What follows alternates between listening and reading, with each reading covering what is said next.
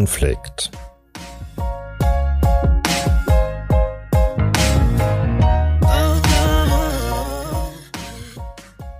Menschen und Konflikte.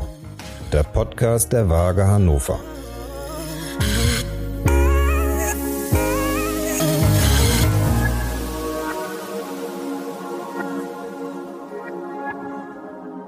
Hallo, ich bin Martin Staber. Ich bin Roberta Schifariello. Und ich bin Lutz Netzig. Hallo. Gemeinsam sind wir das Podcast-Team der Waage und wir sprechen hier über unsere Arbeit, die Fälle, die verschiedenen Arbeitsbereiche und die Leute, die uns dabei begegnen. Zwei Dinge vorweg.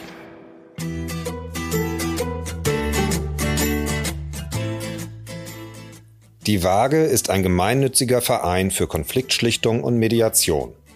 Seit 1992 haben wir in über 15.000 Fällen vermittelt und Menschen bei der Suche nach außergerichtlichen Lösungen unterstützt.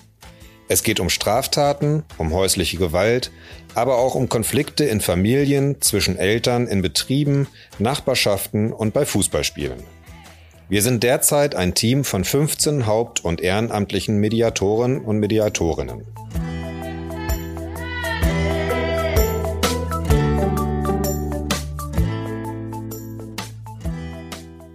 Die Arbeit der Waage ist vertraulich. Deshalb sind alle Fälle, von denen wir in diesem Podcast berichten, anonymisiert. Die Menschen dürfen nicht erkannt werden und sich nicht selbst wiedererkennen.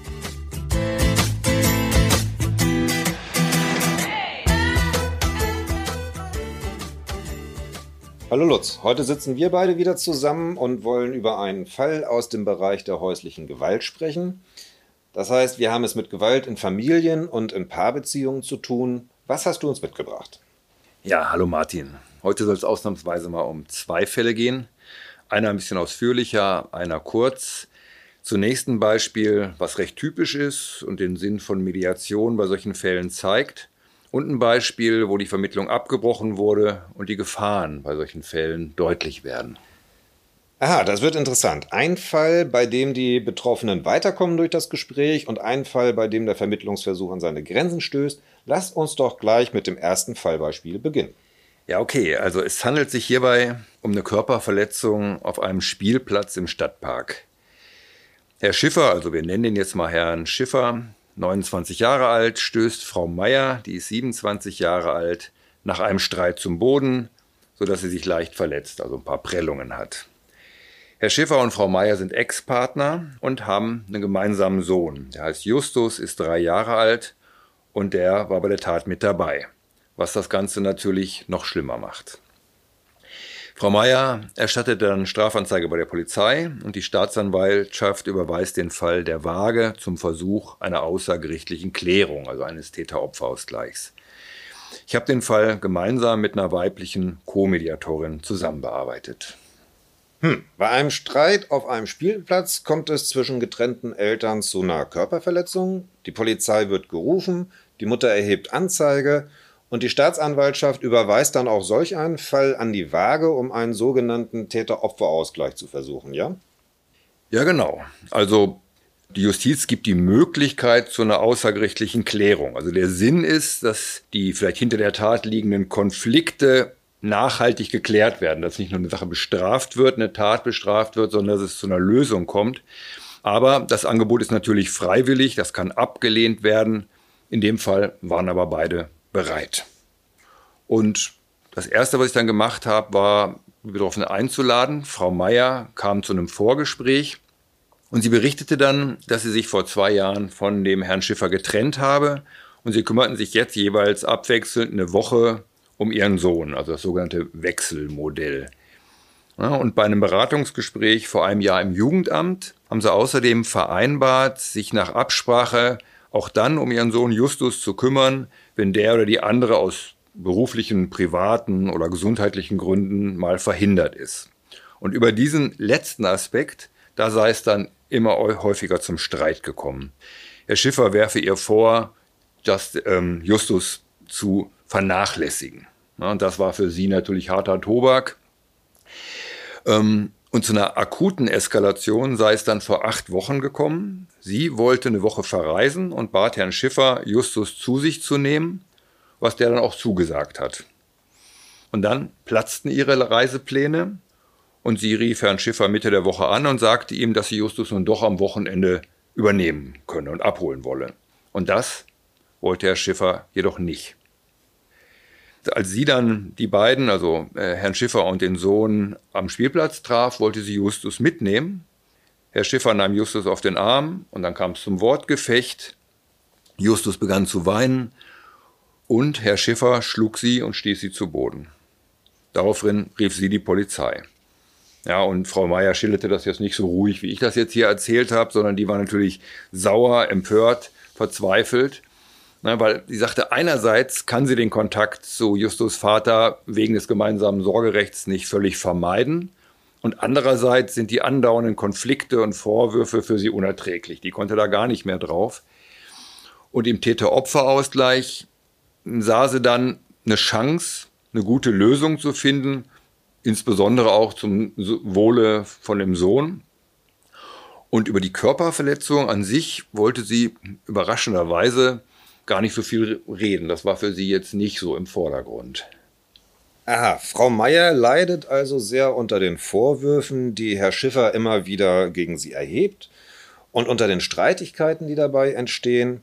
Und sie setzt dann ihre letzte Hoffnung für eine gute Lösung auf äh, das Gespräch hier im, im Täter-Opfer-Ausgleich. Du hattest dabei das Gefühl, dass die Körperverletzung selbst in den Hintergrund rückt. War die gar nicht mehr so wichtig für Frau Meier? Naja, ich denke, wichtig schon. Ah, da war eine, eine Grenze verletzt worden. Ne? Das, war, das war schlimm und ganz besonders, weil Justus dabei war.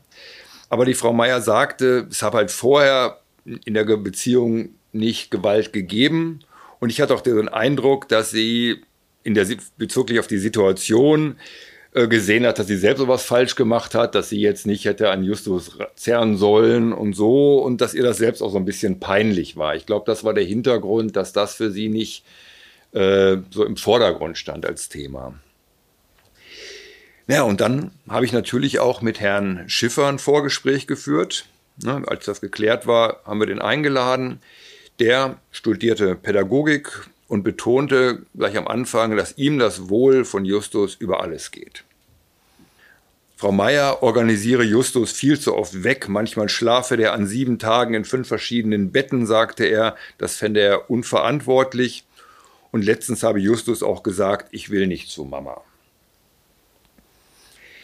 Herr Schiffer wünschte sich eine regelmäßige Kommunikation, regelmäßige Gespräche mit Frau Meier über Erziehungsfragen, Fernsehen, Mediennutzung, solche Sachen vielleicht.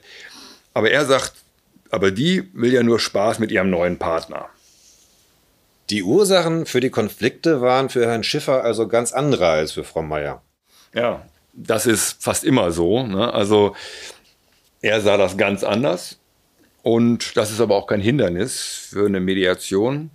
Denn das Entscheidende war, auch Herr Schiffer wollte die Sache außergerichtlich klären. Ja, und er hat auch so ein bisschen, was die körperliche Eskalation auf dem Spielplatz angeht, zunächst nur so drumherum geredet. Das ist blöd gelaufen, dann sei das passiert, sagte er so.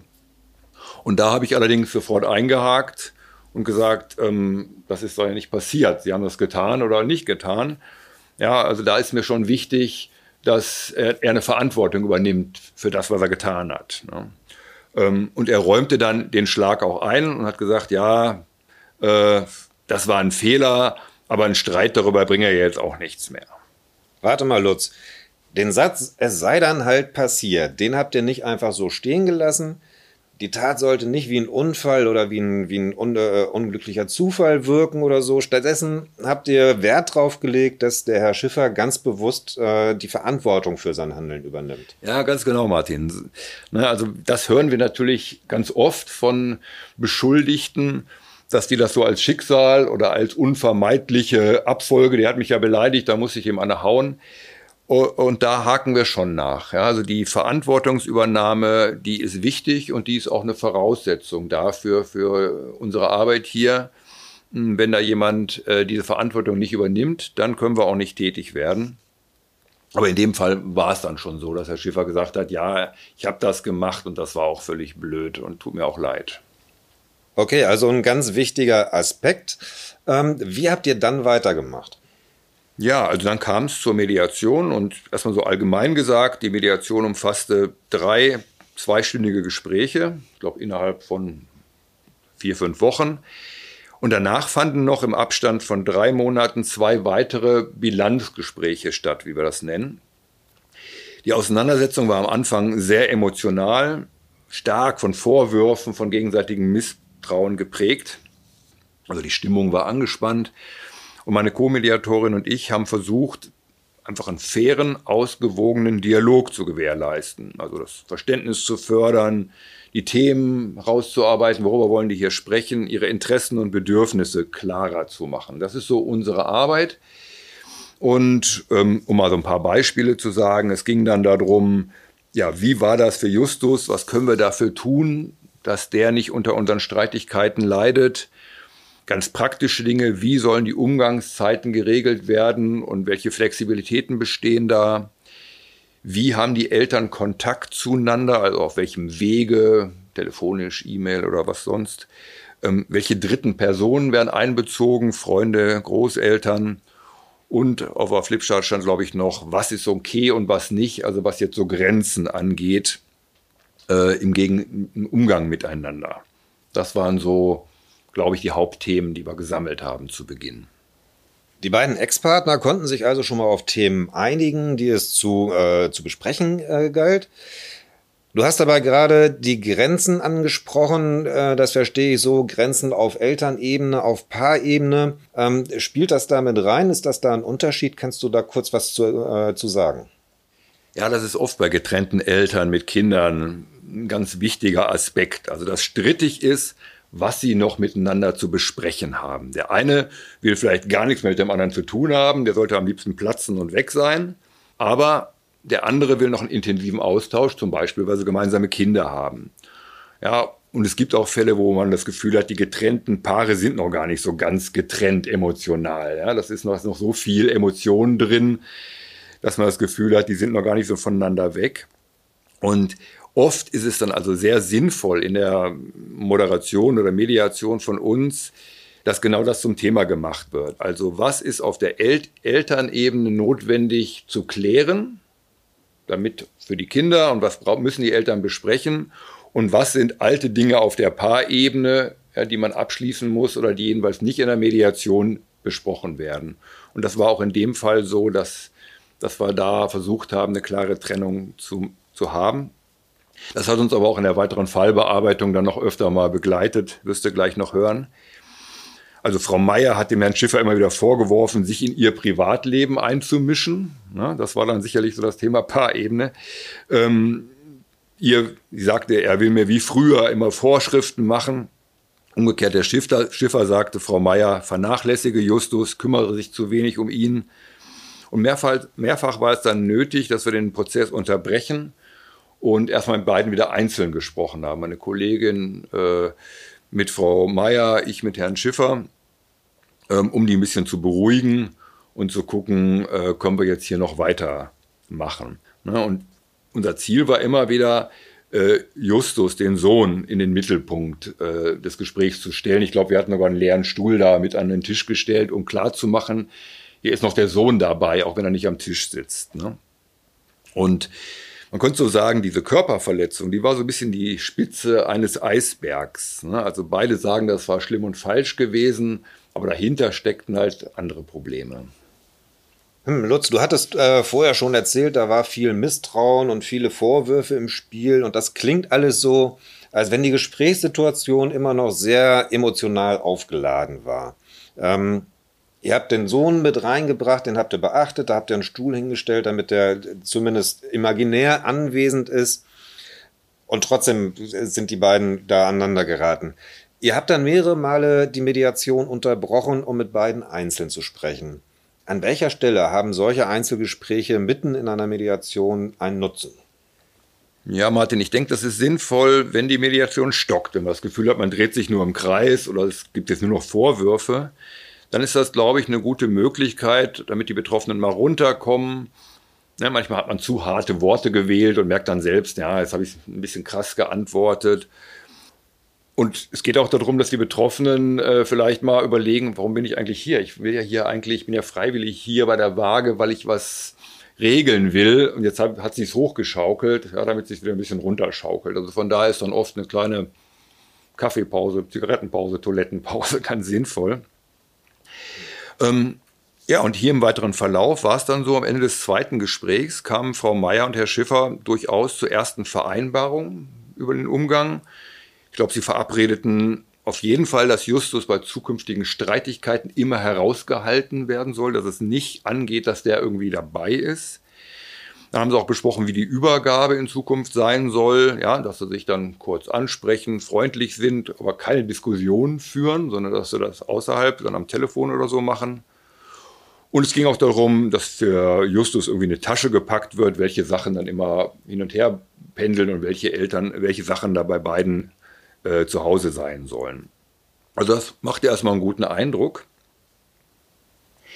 Dann kam es kurze Zeit später zum dritten Gespräch. Dann kam Herr Schiffer telefonisch, oh nee, er hat, genau, er hat vorher nämlich angerufen, dann kam er mit neuen Ärgernissen, hat dann erzählt, Frau Meier habe irgendwie eine ärztliche Untersuchung mit Justus versäumt, äh, sie achte auch nicht so richtig auf seine Gesundheit. Der hätte ja dann ohne Schal da gestanden und es wäre doch so kalt gewesen. Also da gab es so einen Punkt, wo die Mediation erneut zu scheitern drohte. Frau Meier sagte daraufhin, ja, Herr Schiffer sei nur neidisch, weil sie neu verliebt sei und komme daher immer mit neuen Vorwürfen. Also das hört sich ja jetzt doch nach einem ziemlichen Auf und Ab in den Gesprächen an. Erst kommen die beiden auf einen ganz guten Weg, treffen sogar einige Vereinbarungen und dann hat Herr Schiffer aber wieder einen Grund, sich zu ärgern. Und Frau Meier fängt an, ihm Neid auf ihr neues Liebesleben ähm, vorzuwerfen. So richtig flüssig oder geradlinig sind die Gespräche in diesem Fall dann nicht verlaufen, oder? Mm, ja, also das ist nicht so untypisch, ja, dass es dann so zwei Schritte vor und einen zurück geht und manchmal auch zwei zurück. Ja, ähm, das ist bei Beziehungskonflikten nicht so selten, weil es gibt halt viele negative Vorerfahrungen, viele alte Verletzungen, die dann wieder aufreißen. Wenn man sich ärgert, dann scheint auf einmal wieder alles zu platzen. Und ähm, da ist wenig Vertrauen. Und da braucht es dann von uns Geduld, Beharrlichkeit. Es ist gut, wenn die gemerkt haben, hier bei der Waage ist ein ruhiger Ort, wo man solche Sachen besprechen kann. Ja, dann geht das dann meistens doch weiter. Und das war in dem Fall auch so. Aber nicht so geradlinig dass es eigentlich langsam immer besser wird. Äh, in einem weiteren Gespräch wurden diese Themen, die ich gerade dann genannt habe, besprochen. Und um einen kleines, kleinen Einblick zu geben, was wir dann so tun oder was meine Kollegin und ich in dem Fall gemacht haben, war, dass, dass wir dann immer dafür sorgen, dass beide sich verstanden fühlen, dass beide sich fair äh, behandelt fühlen und ernst genommen. Ne, wir fragen dann nach, wir wiederholen, was wir verstanden haben und eine Frage war dann hier auch im Vordergrund, die, glaube ich, auch ein bisschen weitergeführt hat, dass wir zum, zur Sprache gebracht haben, was Sie denken, bei welchen Themen Sie sich total einig sein müssen und wo es auch okay ist, dass beide Elternteile das etwas anders handhaben, dass es bei Mama ein bisschen anders ist als bei Papa. Das war so eine Frage, mh, mm, ja, wo ich glaube, das hat so ein bisschen beruhigend oder normalisierend gewirkt, weil es ne, ist natürlich bei allen Eltern so, dass die nicht alles genau gleich machen. Also es hat dann geklappt, dass die beiden trotz der zwischenzeitlichen Störungen äh, weitere so Verhaltensregeln aufgestellt haben miteinander. Ähm, zum Beispiel, ne, dass Absprachen, die wir getroffen haben, nur dann verändert werden, wenn beide dem zustimmen. Ähm, dann, das war, glaube ich, dann äh, dem Herrn Schiffer wichtig, dass Herr Justus äh, zwar auch bei Großeltern oder einer Freundin übernachten kann, aber nicht mehrmals hintereinander bei unterschiedlichen. Also dass da einfach so ein bisschen Ruhe, Kontinuität drin bleibt. Und dass sie beide Eltern sich einmal im Monat zu einem längeren Telefonat verabreden. Dass da dann, wenn es was zu äh, schimpfen gibt, dass es dann da stattfindet. Und da haben wir nachgefragt, das war natürlich besonders wichtig, beide betonten, dass Gewalt natürlich tabu ist, dass sowas nie vorkommen darf. Ja, und dass beide auch an einer weiteren Strafverfolgung nicht mehr interessiert waren. Das war dann jetzt für den Auftrag von der Staatsanwaltschaft für uns wichtig. Wir konnten dann eine Vereinbarung aufsetzen, wo das aufgeschrieben war, haben beide unterschrieben und da haben wir dann der Staatsanwaltschaft erstmal eine entsprechende Rückmeldung geschickt. Ah, die beiden konnten als Ergebnis also gemeinsame Verhaltensregeln festlegen. Damit waren sie beide einverstanden. Ihr habt euch aber auch nochmal rückversichert, dass für beide körperliche oder gewalttätige Auseinandersetzungen ausgeschlossen sind, nicht in Frage kommen. Ähm, und dass sie nach dieser Mediation auch kein Interesse mehr daran haben, dass das Verfahren fortgesetzt wird. Das heißt, der Täter-Opfer-Ausgleich war damit erfolgreich beendet. Ja, kann man so sagen. Also die, die strafrechtliche Seite unserer Arbeit. Ne? Das sozusagen, das äh, war damit gut erledigt. Kleine Nebenbemerkung, natürlich wirft die Staatsanwaltschaft die Akte nicht weg. Also wenn es erneut zu einem Vorfall käme, äh, wird das bei der Staatsanwaltschaft natürlich im Blick sein. Aber diese Seite des Falles konnte damit abgeschlossen werden, auch nach Wunsch der beiden äh, Betroffenen. Aber uns geht es natürlich auch um die Nachhaltigkeit von Lösungen und deswegen boten wir den beiden, und das machen wir in anderen Fällen auch so, weitere Gespräche an. Dann gerne in längerem zeitlichen Abstand, aber um dann zu sehen, wie entwickelt sich das weiter. Wir haben schon davon gesprochen, das geht zwei Schritte vor, einer zurück. Ja, was passiert, wenn es mal wieder einen Schritt zurückgeht? Das haben die auch gerne in Anspruch genommen. Und dann sind dann im Zuge dessen weitere Themen virulent gewesen. Dann stand Weihnachten vor der Tür, kann man sich vorstellen, Heiligabend, wer fährt weg zur Familie. Also erneut schien das Ganze wieder ins Wanken zu geraten. Die alten Vorwürfe kamen wieder hoch. Aber es war so, dass beide jedoch mittlerweile halt Vertrauen in die äh, faire Vermittlung bei der Waage gefasst hatten. Also bereit waren, wieder herzukommen, das hier zu besprechen. Und dann konnten auch diese Dinge dann hier gelöst werden. Also obwohl das ursprüngliche Verfahren beigelegt war, konnten Frau Meier und Herr Schiffer sich weiterhin von euch in Gesprächen begleiten lassen. Die beiden haben diese Möglichkeit auch äh, genutzt und haben dabei neue Streitthemen äh, versucht zu lösen. Ja, genau. Also so würde ich sagen. Ne? Also wir machen jetzt hier keine Eheberatung, aber das, was jetzt im Grunde genommen immer im Nachklapp zu dem, was vereinbart war, dann nochmal nachzubesprechen, vielleicht auch nachzubessern ist, äh, das kann und konnte auch in dem Fall dann hier weiter besprochen werden. Also es ist bei, einer, bei Beziehungskonflikten eben nicht so, da macht man eine Mediation, dann gibt es ein Ergebnis und fertig, sondern oft ist das halt eher eine langsame Entwicklung, vielleicht auch eine wellenförmig verlaufende Entwicklung ähm, zum Besseren. Und ich denke, der Fall macht ganz gut deutlich, dass die Straftat manchmal also der den Anlass zu dem Auftrag der Justiz an uns ist, äh, nur ein Aspekt unter vielen ist, ja, und dass dahinter andere Themen lauern und die müssen bearbeitet werden, damit da wirklich Ruhe einkehrt. Und ich denke, der Fall zeigt, dass Mediation meistens, würde ich sagen, sinnvoller ist als eine Form von einer Bestrafung, was dann ja eine Geldbuße in der Regel wäre, was den Geschädigten nicht schadet und was die Probleme nicht löst. Lutz, mir schwirren dazu äh, gerade noch einige Fragen durch den Kopf, die ich natürlich äh, gerne loswerden möchte. Aber du hattest uns ja noch einen zweiten Fall äh, mitgebracht und dabei sind ganz andere, äh, andere Schwierigkeiten aufgetreten. Erzähl doch gleich mal, wie, äh, was dir dabei begegnet ist.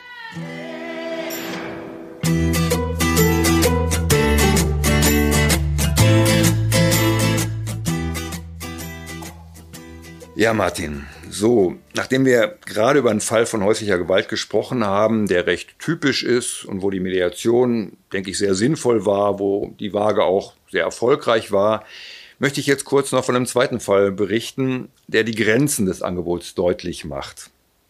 Ja, weil wir wollen jetzt nicht so blauäugig dastehen, als würden wir sagen, zack, das ist unser Allheilmittel, das klappt immer. Hier ging es äh, um einen Fall, mit, glaube ich, türkischer Herkunft. Es ging auch um eine Körperverletzung.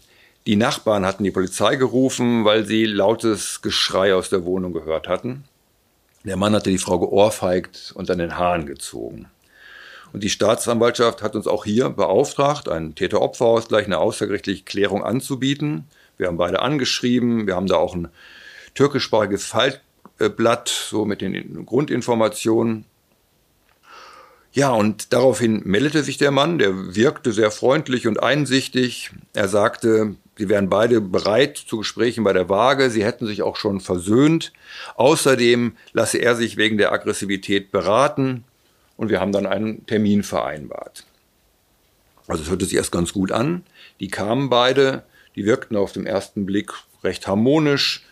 Sie war allerdings ein bisschen unsicher, sprach nicht gut Deutsch, aber ausreichend, hat wohl auch alles verstanden. Ja, ne, wir haben dann unsere Einleitung gemacht, Freiwilligkeit beschrieben, Vertraulichkeit beschrieben und er schilderte dann diese, wie er sagte, einmalige Eskalation, wie sie sich versöhnt hatten. Er arbeitet daran, sie bestätigte das auch, aber ich hatte irgendwie ein komisches Gefühl. Also, dieses Paar kommt zum Gesprächstermin. Die erzählten beide, sie hätten sich versöhnt. Das wirkte auch alles ganz harmonisch, ganz ruhig. Der Mann hat sich wegen seiner Aggressionen sogar äh, Hilfe gesucht. Aber deine Sensoren schlugen irgendwie Alarm. Irgendwie hattest du den Eindruck, da ist was faul an der Sache. Ja, so war das. Die Frau schien mir irgendwie nicht frei reden zu können. Irgendwas stimmte da nicht. Ähm, also ich wollte den beiden Informationsmaterial über Paarberatungsstellen raussuchen und da sah ich, dass die Frau einen Zettel unter meine Taschentuchbox da auf den Tisch schob. Ähm, wir haben dann weiter darüber gesprochen, was beide tun, damit es künftig nicht wieder zu Eskalationen kommt. Er sprach von der Beratung, zu der er gehen würde. Und ich habe das Gespräch beendet und ihm gesagt, dass ich mich wegen einer möglichen außergerichtlichen Vereinbarung in den nächsten Tagen bei Ihnen melden werde. Auf dem Zettel stand in Türkisch, dass die Frau von ihrem Mann seit Jahren misshandelt werde, dass sie nicht allein raus dürfe, nicht allein telefonieren könne und dass er sie gedrängt habe, bei uns zu sagen, dass sie sich versöhnt hätten. Wow, Lutz, dir ist aufgefallen, wie die Frau heimlich eine Nachricht versteckte, zum Glück, denn das war quasi ein Hilferuf. Du hast aber erstmal das Gespräch in Ruhe zu Ende geführt, allerdings ohne eine abschließende Vereinbarung. Und damit hast du dir Zeit verschafft, um zu klären erstmal, was ist da eigentlich los, was steht auf dem Zettel, was passiert da eigentlich. Ja, genau, Martin. Mir war jedoch nicht klar, was da war. Ich hatte nur so ein ungutes Gefühl, und nach der Übersetzung des Zettels durch eine unserer Ehrenamtlichen war dann klar, was war, das war kein Fall für Täter-Opfer-Ausgleich. Da gab es weitergehende Gewalt, massivester Art. Ich habe dann mit der Staatsanwältin telefoniert und es gab halt auch so das Problem, die Frau hatte bei der Polizei schon keine Aussage gemacht. Das ist oft das Problem. Und die Frage war, ja, wenn die Frau gar nicht alleine raus kann, was kann man da tun? Das habe ich dann mit der Staatsanwältin besprochen und die Lösung war, ähm, eventuell eine richterliche Vorladung, weil da muss sie dann erscheinen. Das kann der Mann auch nicht verhindern. Das ist in dem Fall dann auch passiert. Sie hat da umfangreich ausgesagt. Kurz gesagt, der Mann kam dann in Haft. Und das ist ein Beispiel, dass natürlich die Arbeit der Waage nicht immer passt. Ja, dass manchmal natürlich von außen interveniert werden muss, dass es um Schuld, Schutz und dann auch um Bestrafung geht. Und der Fall hatte auch Konsequenzen für die Fallbearbeitung bei der Waage. Wir haben das da natürlich ausführlich besprochen und wir haben entschieden, dass wir bei Fällen von häuslicher Gewalt immer zunächst nur mit der Frau reden, also wenn die Frau die Geschädigte ist, das ist meistens so, damit die Frau möglichst frei entscheiden kann, ob sie überhaupt einen Täter-Opfer-Ausgleich will. Und wenn nicht, ja, dass dann gar nicht durch unser Anschreiben vielleicht schlafende Hunde geweckt werden. Und wenn beide wie hier in dem Fall, gemeinsam gleich zu einem Gespräch erscheinen. Dann machen wir es so, dass wir trotzdem erst separate Einzelgespräche führen. Einer kann dann halt draußen im, im Vorraum warten. Ja, auch hier, um eine Sicherung einzubauen, dass dann jemand, eine Frau, eine Geschädigte, die sich vielleicht nicht traut, das Angebot selbst abzulehnen aus Angst vor Konsequenzen, dass dann wir sagen können, hier geht kein Täter-Opfer-Ausgleich äh, und dann die Justiz eben zum Zuge kommt. Okay, die Waage hat also in diesen ganzen Vermittlungsprozess Sicherheitsvorkehrungen eingebaut, damit ein Beschuldigter nicht den Täter-Opfer-Ausgleich missbrauchen kann, äh, um sich seiner Verantwortung zu entziehen. Zum Beispiel, indem er äh, Druck auf Opfer aus, äh, ausübt. Genau. Also wir wollen alles tun, damit das Angebot den Opfern wirklich hilft. Und wir wollen gerade bei häuslicher Gewalt, über die wir ja heute reden, eben Sicherungen einbauen, dass durch das Angebot kein Schaden entsteht. Eins ist ja klar, Täter-Opfer-Ausgleich ist kein Allheilmittel. Ja, und die Voraussetzung ist die Freiwilligkeit von beiden Seiten und natürlich auch das Ende der Gewalt. Ja, und manchmal, gerade bei langjährigen Gewaltbeziehungen, wo das nicht wie im ersten Fall eine situative, einmalige Eskalation ist, Da muss natürlich von außen interveniert werden und da ist dann auch die Grenze der Waage. Natürlich gibt es das Problem, wir können die Frauen nicht retten. Ja? Wenn die keine Anzeige machen, wenn die keine Aussage machen, dann kann man von außen jetzt äh, schwer etwas tun.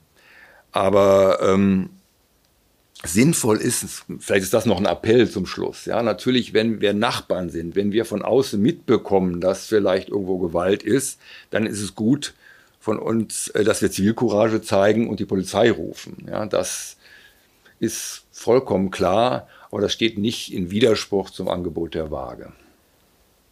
Ja, Lutz, vielen Dank.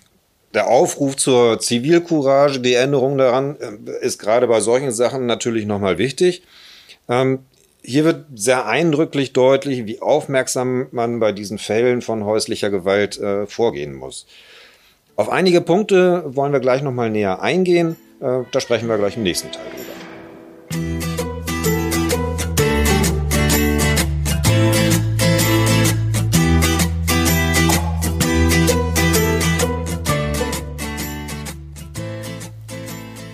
Lutz, wir reden hier über einen äh, ziemlich weiten Themenbereich und benutzen dafür immer wieder den Begriff häusliche Gewalt. Was ist damit eigentlich genau gemeint? Ja, ist immer so mit Fachbegriffen. Ne? Also ähm, häusliche Gewalt meint innerfamiliäre Gewalt, Gewalt in Paarbeziehungen oder manchmal sind das auch Ex-Paarbeziehungen. Und meistens ist das leider Männergewalt gegen Frauen. Es gibt auch die umgekehrten Fälle, die sind aber seltener. Und es gibt natürlich auch die Fälle, wo beide Seiten gewalttätig werden. Du hast eben von einem Fall berichtet, bei dem ein Täter-Opfer-Ausgleich nicht sinnvoll war, weil das Opfer unter Druck gesetzt wurde und gar nicht erzählen konnte, was es eigentlich erlebt hatte.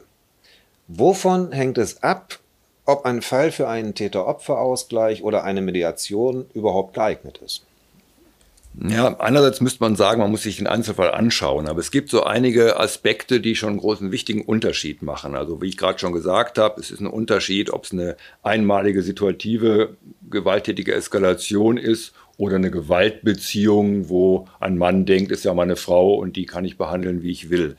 Ja, es macht einen Unterschied, ob das Paar mittlerweile getrennt ist und es jetzt darum geht, ja, aber welche Konsequenzen sind jetzt sinnvoll und welche Konflikte bestehen noch oder ob das Paar weiter zusammenleben will und damit äh, weitere Gewalt droht. Es macht einen Unterschied, ob Kinder mit betroffen sind oder zumindest das miterlebt haben oder ob es keine Kinder sind. Wenn Kinder beteiligt sind, wird das Jugendamt auch immer informiert um dann darauf zu achten, ist da womöglich auch eine Kindeswohlgefährdung noch ähm, mit zu berücksichtigen. Also es gilt schon eine gewisse Risikoabschätzung zu machen. Ja, wie, wie ist das? Ist da eine gefährliche Person, wie jetzt in dem zweiten Fall? Oder äh, kann man sagen, in dem Fall kann man das versuchen? Das ist von außen nicht so leicht objektiv einschätzbar. Uns ist ganz wichtig, dass die Geschädigten ernst genommen werden. Ja, dass man mit denen drüber spricht, dass man nicht von außen denkt, ja, wir wissen schon, was die wollen und wir regeln das und dann bestrafen wir halt den Täter. Sondern es kann natürlich sein, dass manchmal Geschädigte ganz andere Interessen haben als die Bestrafung. Wir werden über das Thema ja wahrscheinlich ausführlicher nochmal in einer anderen Podcast-Folge reden, wo wir dann über das Für und Wider von Mediation bei häuslicher Gewalt anhand auch anderer Beispiele nochmal sprechen. Aber hier möchte ich schon nochmal betonen, es ist wichtig, dass die Opfer überhaupt gefragt werden, dass sie informiert werden. Es gäbe auch die Möglichkeit einer Mediation, dass sie gefragt werden, was ihre Interessen sind, was sie wollen und dass sie wissen, was die Waage macht ja, und was, was im Justizverfahren stattfindet, weil da werden die Geschädigten meistens gar nicht gefragt. Das ist für uns so der Hauptpunkt dabei. Also bevor ihr die beiden in einen Raum zu einem gemeinsamen Gespräch überhaupt versammelt, habt ihr da erstmal ganz, ganz viele Sachen zu bedenken, ganz viele Aspekte zu bedenken, die ihr alle erst überprüft, bevor ihr sicher seid, das geht. Ähm, du hast gerade schon das Jugendamt erwähnt. In deinem zweiten Fall hattest du ähm, erzählt, du hast da Kontaktadressen von Paarberatungen zur Hand. Arbeitet die Waage bei solchen Fällen in Kooperation mit anderen Institutionen zusammen? Ja, auf jeden Fall. Also wir sind ein Teil eines Netzwerks in der Stadt Hannover. HYPE heißt das, Hannoversches Interventionsprogramm. Ähm, da ist Polizei beteiligt, Staatsanwaltschaft, Frauenberatungsstelle, Männerbüro, Kinderschutzzentrum, auch eine Beratungsstelle für Migranten und Migrantinnen. Und da gibt es eine enge Zusammenarbeit, auch einen regel, regelmäßigen Austausch. Das ist sehr wichtig. Also ein Beispiel, ne, wenn bei Fällen von häuslicher Gewalt fährt die Polizei äh, mit einem männlichen und Poli äh, weiblichen äh, Polizistin raus zu so einem Einsatz. Und wir arbeiten, wie ich erzählt habe, auch in Co-Mediation Mann-Frau. Es gibt rasche Beratungsangebote für Männer und Frauen nach solchen Vorfällen. Das Jugendamt ist eingeschaltet, habe ich schon gesagt. Also das ist eine, eine Arbeit, die im Netzwerk stattfindet und das ist auch sehr wichtig für die Qualität. Und ja, es geht, also jetzt in Fällen bei häuslicher Gewalt kommt vielleicht dazu, und das ist dann nur in so einem Netzwerk sinnvoll zu machen, dass die Frauen oder die Geschädigten auch bestärkt werden, ja, dass man sagen kann, die können ihre Interessen auch vertreten. Ja, die sind ja vielleicht in einem Abhängigkeitsverhältnis und das findet in dem Rahmen statt. Und unsere Aufgabe ist es dann, und zwar mit Fingerspitzengefühl, denen das Angebot zu machen und zu klären, ist in dem Fall das, was wir die Waage macht, eine Mediation, ein Täter-Opfer-Ausgleich sinnvoll und möglich.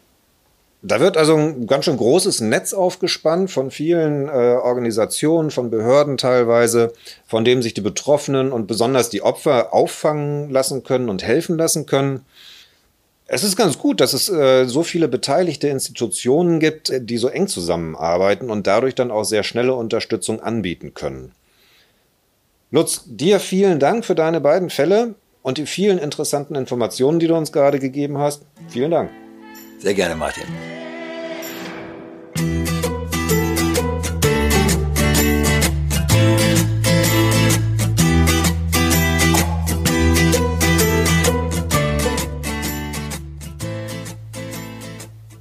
Liebe Hörerinnen, liebe Hörer, wir sind wieder am Ende unserer Folge angekommen.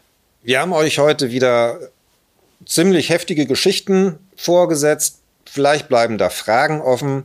Wenn ihr uns schreiben möchtet, schreibt uns eine E-Mail an trueconflict at vage-hannover.de. True Conflict wird dabei in einem Wort geschrieben. Wir freuen uns über euer Feedback und über eure Fragen. Ihr könnt auch gerne mal einen Blick auf unsere Homepage vage-hannover.de werfen. Da findet ihr auch noch weitere Informationen, Ansprechpartner und so fort.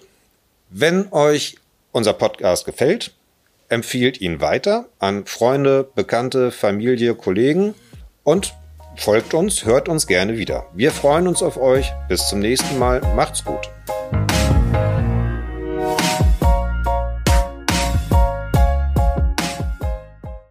Das war True Conflict, der Podcast der Waage Hannover.